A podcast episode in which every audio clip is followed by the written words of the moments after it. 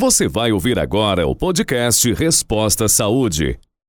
Uma nova forma de estar com você na travessia deste momento. Fique conosco, onde, como e quando você quiser. A boa informação sempre é o melhor remédio. Muito obrigado por sua companhia.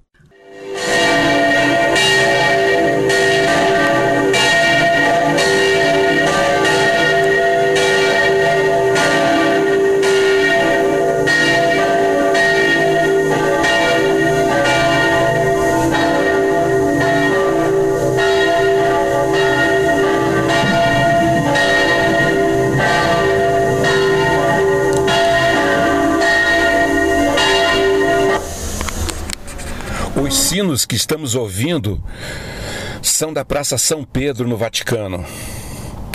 Nós escolhemos essa trilha para ilustrar a expectativa da humanidade para o fim da maior pandemia que atingiu nossa geração. Neste domingo, 6 de dezembro, o Papa Francisco, em sua saudação dominical, convidou-nos a buscar o sentido dos sinais de Natal como sinais de esperança nestes tempos difíceis. Depois da oração mariana do Ângelus, o Papa Francisco falou sobre a árvore de Natal e o presépio que estão sendo preparados na Praça São Pedro.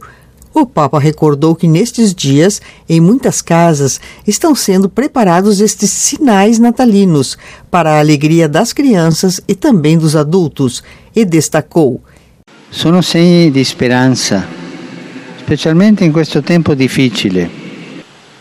Facciamo in modo di non fermarci al segno, ma di andare al significato, cioè a Gesù. Estes são sinais de esperança, especialmente nestes tempos difíceis. Tenhamos o cuidado de não nos determos no sinal, mas de ir ao sentido, isto é, a Jesus, ao amor de Deus que ele nos revelou, de ir à infinita bondade que fez brilhar o mundo. Não há nenhuma pandemia, nenhuma crise que possa extinguir essa luz.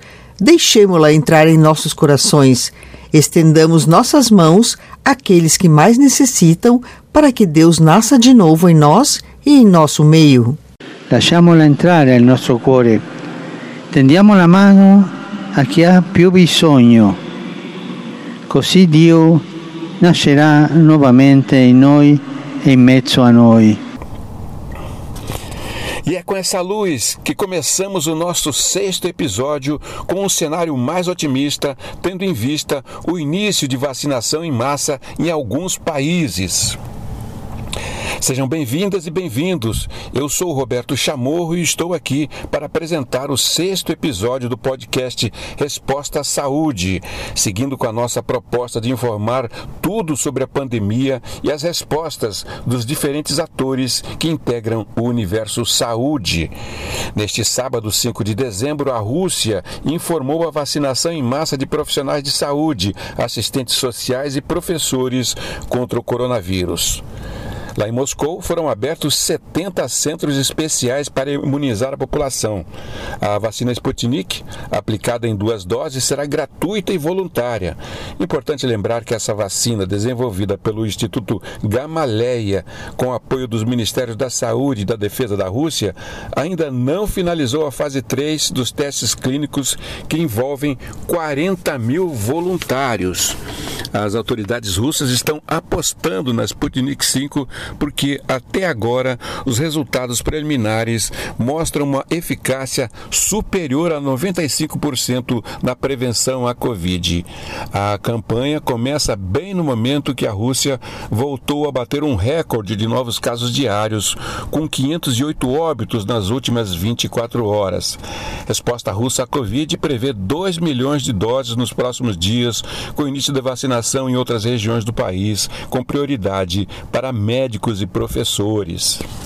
O interessante é que o anúncio feito pelo governo Putin na última quarta-feira aconteceu horas depois de o Reino Unido informar ao mundo a aprovação da vacina desenvolvida pela Pfizer com a BioNTech e o início da vacinação dos grupos de risco a partir desta segunda-feira.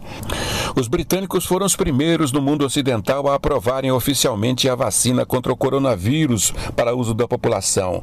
A BNT 162 começou a ser distribuída hoje no Reino Unido. As imagens das principais emissoras de TV de todo o mundo mostram a satisfação com que a população britânica começa a receber a vacina contra o coronavírus. O Reino Unido começa uma operação com cerca de 50 hospitais em stand-by e uma rede de centros de especialidades em locais com salas remodeladas para atender grande quantidade de pessoas. A distribuição começa pelos grupos de linha de frente ou maior risco, como os idosos e aqueles que trabalham com assistência social e saúde. A questão da conservação e transporte de imunizantes na temperatura correta terá auxílio logístico e de locomoção das Forças Armadas. Além da Rússia e do Reino Unido, a China também está vacinando a população prioritária, como as equipes médicas e os militares. Segundo Pequim, mais de um milhão de pessoas já foram imunizadas. Muito bom o cenário nos países onde os imunizantes estão sendo usados em profissionais que estão na linha de frente do combate ao coronavírus. A proteção das vacinas vai permitir a retomada de nossas vidas e o movimento da economia.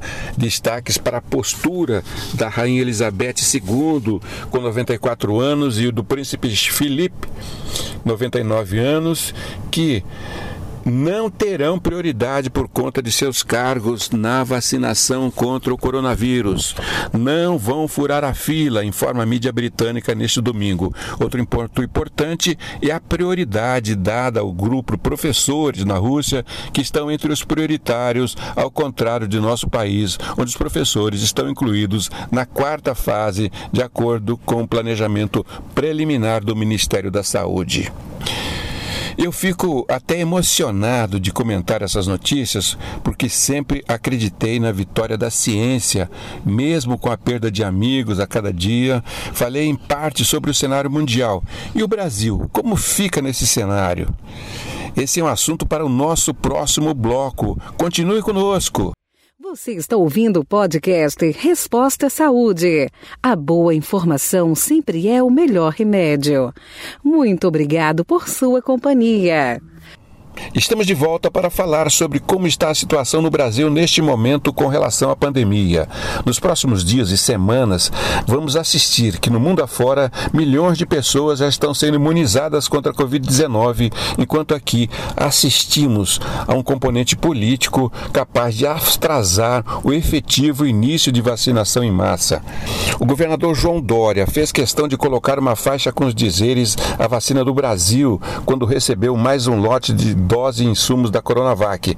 A vacina ainda está na terceira fase de teste, em que a eficácia possa ser comprovada antes de ser liberada pela Anvisa.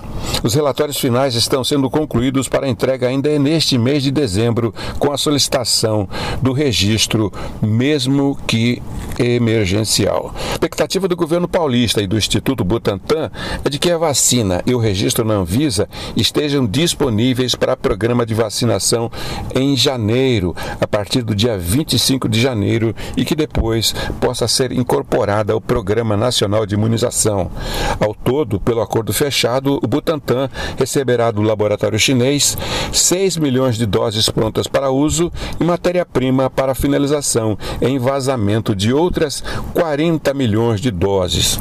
O sinistro é que o presidente Jair Bolsonaro não quer que o governador João Dória, seu provável rival, fature esse ganho político. A expectativa de que a Anvisa, submissa a Bolsonaro, não crie barreiras para a emissão do registro da vacina. Nesta segunda-feira, o governador de São Paulo desabafou ao anunciar no Palácio do Bandeirantes o início da campanha de vacinação em massa contra a Covid a partir do dia 25 de janeiro, quando começam a ser vacinadas 9 milhões de pessoas em São Paulo, priorizando os profissionais da saúde, os idosos com mais de 60 anos, os quilombolas e indígenas indígenas. Triste o país que tem um presidente que não tem compaixão com os brasileiros, falou o governador João Dória quando anunciou o início da vacinação em massa na cidade de São Paulo. Por que esperar março, como, que, como quer o governo federal, se podemos começar a salvar vidas já em janeiro? Indagou várias vezes o governador em um aberto desafio aos planos do Ministério da Saúde, que vem protelando o Plano Nacional de Imunização. Agora, falando na Coronavac, a Sinovac recebeu investimento de 515 milhões de dólares para dobrar a capacidade de produção de vacina contra o coronavírus. Em um comunicado emitido neste final de semana, a Sinovac explicou que pretende concluir as obras de uma segunda fábrica até o final de 2020, o que permitiria que a capacidade de produção das novas vacinas aumente de 300 milhões de doses por ano para 600 milhões de doses. Por sua vez, o governo federal, por meio do Ministério da Saúde apresentou na última terça-feira definições preliminares da estratégia que vai pautar a vacinação da população contra a Covid-19. Sem citar datas para o início de imunizações, foram delimitados pontos como os grupos prioritários, os eixos estratégicos do plano operacional, com expectativas de prazo, investimento na rede de frio para armazenamento das doses, processo de aquisição de agulhas e seringas para atendimento da demanda e as fases da vacinação dos grupos prioritários. De acordo com o governo federal, na primeira fase deve entrar trabalhadores da saúde, população idosa a partir dos 75 anos de idade, pessoas com 60 anos ou mais que vivem em instituições de longa permanência, como asilos e instituições psiquiátricas, e a população indígena. Em um segundo momento, entram pessoas de 60 a 74 anos. Já a terceira fase prevê a imunização de pessoas com comorbidades que apresentam maiores chances para agravamento da doença, como portadores de doenças renais crônicas, cardiovasculares, entre outras. A quarta e última fase deve abranger professores, força de segurança e salvamento, funcionários do sistema prisional e população privada de liberdade. Ao todo, os quatro momentos da campanha somam 109 milhões de doses.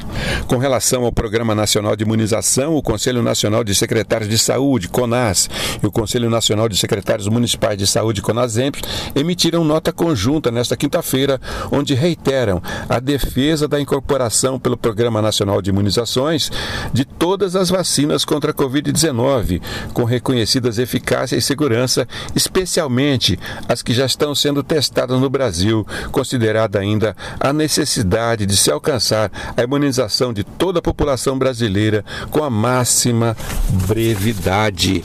As gestões estadual e municipal do SUS manifestam sua postura em defesa dos interesses da população brasileira, fundamentada na ciência, com a transparência, agilidade e efetividades necessárias. A nota aponta para o recrudescimento da pandemia da Covid-19 no Brasil e também no mundo, com um cenário de insuficiência de doses para a vacinação de todas as populações, fazendo com que restrições ao número de fornecedores causem atrasos no acesso à vacina para grupos prioritários de risco. É urgente que os processos de avaliação para uso emergencial de vacinas contra a Covid-19, a logística de aquisição de insumos, o sistema de informações, a definição das estratégias de monitoramento e avaliação da campanha e, principalmente, a aquisição das vacinas estejam sob a coordenação do Ministério da Saúde, responsável pelo Programa Nacional de Imunização, como medida para garantir a equidade entre os entes subnacionais, ressalta a nota do CONAS e CONASEM. A falta de coordenação nacional, a eventual adoção de diferentes cronogramas e grupos prioritários para vacinação nos diversos estados são preocupantes, pois gerariam iniquidade entre os cidadãos das unidades da federação, além de dificultar as ações nacionais de comunicação e a organização da farmacovigilância que será fundamental com uma nova vacina, destaca ainda a nota. A sociedade brasileira exige que as decisões sobre a vacinação contra a Covid-19 não sejam pautadas por questões alheias aos interesses do país, alerta o documento subscrito por todos os secretários municipais e estaduais de saúde, entre eles José Mauro de Castro, de Campo Grande, e Geraldo Rezende, de Mato Grosso do Sul. E como está a situação em Mato Grosso do Sul e em Campo Grande, que está adotando novas medidas restritivas a partir dessa segunda-feira? Estes são assuntos para o nosso próximo bloco. Fique conosco. Você está ouvindo o podcast Resposta Saúde. A boa informação sempre é o melhor remédio. Muito obrigado por sua companhia. Estamos de volta. A semana epidemiológica que terminou no sábado foi a pior em número de casos desde o início da pandemia em Mato Grosso do Sul. De acordo com dados da Secretaria de Estado de Saúde, entre 29 de novembro e 5 de dezembro, foram 7.122 casos registrados no estado, superando o pior período até então em números de casos de pandemia ocorrido em julho, quando 6.135 casos foram confirmados no estado. É que nós estamos enfrentando nesse momento a situação mais crítica da pandemia no nosso querido estado de Mato Grosso do Sul. Nós não queremos fazer alarmismo e nem ficar divulgando o caos. O crescimento da doença nessas últimas três semanas nos tem cobrado esforços imenso da nossa equipe e das equipes de saúde dos municípios.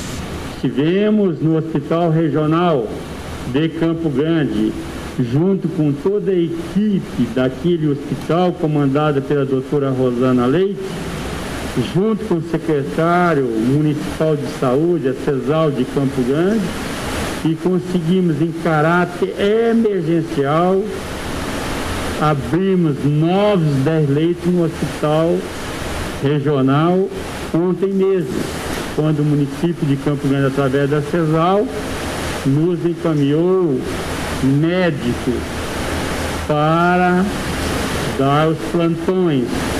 Hoje há um compromisso da Santa Casa de Campo Grande da abertura de 10 leitos para Covid naquele hospital. Estamos trabalhando junto com o secretário de saúde da capital, haja vista e o município de Campo Grande, visto que o município de Campo Grande é o município com maior número de casos e maior número de pessoas internadas, nós estamos verificando em outras instituições hospitalares, Hospital do Peito, Hospital El Cadre, Hospital do Câncer, possibilidade de ampliação de leitos para Covid ou mesmo leitos para retaguarda, para não deixarmos desassistidos pacientes com outros agravos na área de saúde.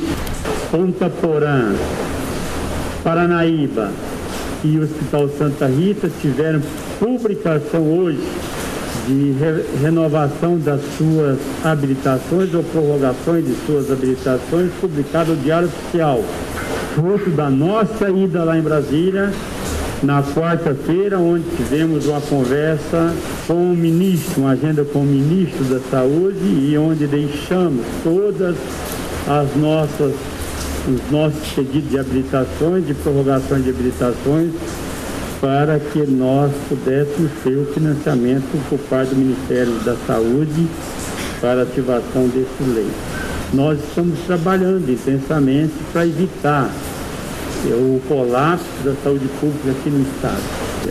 Que cada um contribua com ao isolamento social, ficar em casa, só sair se for estritamente necessário, use máscaras e a manutenção das regras de higiene, que todo mundo sabe que são os únicos medicamentos, as únicas medidas para aguardarmos o advento, ou seja, a chegada das vacinas, que nós também, do, da Secretaria Estadual de Saúde, tiramos um manifesto publicado em todos os jornais na sexta-feira, cobrando uma uma posição firme do Ministério da Saúde acerca da compra dessas vacinas e da distribuição conforme preceitua, conforme preconiza o Programa Nacional de Imunização, referência em todo o mundo. Nós queremos que o Ministério da Saúde antecipe a compra das vacinas seja ela qual for. No áudio com o secretário-geral do Resende, é possível identificar o grau de preocupação com o recrudescimento dos casos de Covid em Mato Grosso do Sul. Em Campo Grande, nesta segunda-feira, a Prefeitura Municipal informou a atualização do Decreto 14551, publicado na sexta-feira, que dispõe sobre o toque de recolher e regras de funcionamento dos estabelecimentos e atividades econômicas e sociais em regime especial de prevenção à Covid em Campo Grande. Pelo decreto, fica determinado o toque de recolher do dia 7 a 21 de dezembro de 2020, das 22 horas às 5 horas da manhã, para confinamento domiciliar obrigatório em todo o território do município de Campo Grande. O disposto no artigo não se aplica a supermercados, postos de combustíveis, farmácias e serviços de saúde, que podem funcionar em horário estabelecido no alvará de localização e funcionamento, bem como nos serviços de delivery e coleta de resíduos e ações destinadas ao enfrentamento do Covid-19. Ficou determinado ainda que todos os estabelecimentos e atividades com atendimento ao público devem funcionar com lotação máxima de 40% de sua capacidade, inclusive templos e igrejas. Fica mantida a proibição de festas, eventos e reuniões de quaisquer natureza que gerem aglomeração de pessoas. A suspensão fica mantida a suspensão dos cartões de transporte coletivo para idosos estudantes e o transporte coletivo público urbano fica limitado em 70% da capacidade máxima permitida, sendo que as atividades terão horário de funcionamento das 5 às 23 horas. Ao mesmo tempo, o governo de Mato Grosso do Sul atualizou o grau de risco dos 79 municípios referentes à 48ª semana epidemiológica do Programa de Saúde e Segurança da Economia Prosseguir. Com relação à semana anterior, a 47ª, os indicadores apontam que 23 cidades pioraram seu grau de risco, 44 permaneceram na mesma faixa e 23 regrediram. Para o secretário de Governo e Gestão Estratégica, Eduardo Riedel, o retorno de municípios para a bandeira cinza, como no início da pandemia, é consequência do crescimento da doença no estado e requer uma atuação enérgica dos gestores municipais sobre as recomendações. Estamos nos esforçando para estruturar o sistema de saúde e orientar os prefeitos sobre as medidas necessárias para melhorar esses indicadores. Não podemos relaxar, especialmente agora, próximo às férias e festas de fim de ano, período que o número de casos tende aumentar, alertou o secretário estadual de Governo e Gestão Estratégica. E para falar sobre a proximidade de férias, festas de fim de ano, verão e carnaval, vamos trazer aqui a opinião do ex-ministro da Saúde, Luiz Henrique Mandetta, que falou sobre o assunto durante debate promovido pelo grupo de comunicação Tribuna da cidade de Santos, em São Paulo. Nós temos três complicadores, que é o verão, onde você tem praia, todo mundo quer sua vida de volta, todo mundo quer circular. O verão brasileiro é um verão muito convidativo. Nós temos Natal e Ano Novo, depois nós temos o Carnaval. Até esse tempo nós não teremos vacinação de massa expressiva de pessoas. Então nós vamos assistir regiões fazendo surtos epidêmicos e voltando àquele patamar é, elevado. O, o a coisa muito depressiva é que esse vírus ele é muito mais intenso no inverno, ele tem sazonalidade de outono e inverno. Então nós poderíamos estar pegando agora um pouco dessa vantagem e diminuindo bastante a carga viral para aumentar um pouco o tempo que a gente vai ficar no outono e inverno sem ter uma epidemia, para dar tempo de vacinar. E deveríamos estar nos preparando para juntar os esforços dos estados com o governo federal, com os municípios, para tentar vacinar com qualidade o maior número possível de brasileiros para voltar à economia e voltarem as pessoas à sua vida normal. Mas nesse momento nós estamos pagando o preço de termos negligenciado os números, achado que ah, só morri, estavam morrendo 1.500, agora morrem 500, quer dizer que melhorou muito. 500 pessoas por dia da mesma doença. São dois aviões de 250 pessoas lotados. E vamos ficando por aqui. Agradecemos o privilégio de sua companhia. Se gostou, curta e compartilhe. Todos os assuntos aqui abordados estão no site respostasaude.com.br com notícias atualizadas sobre a pandemia.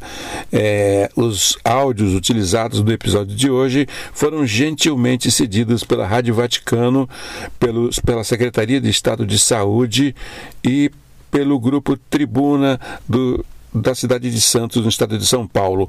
Um forte abraço e até o nosso próximo encontro com um agradecimento especial aos nossos primeiros 100 ouvintes das plataformas onde o podcast Resposta à Saúde já está disponível.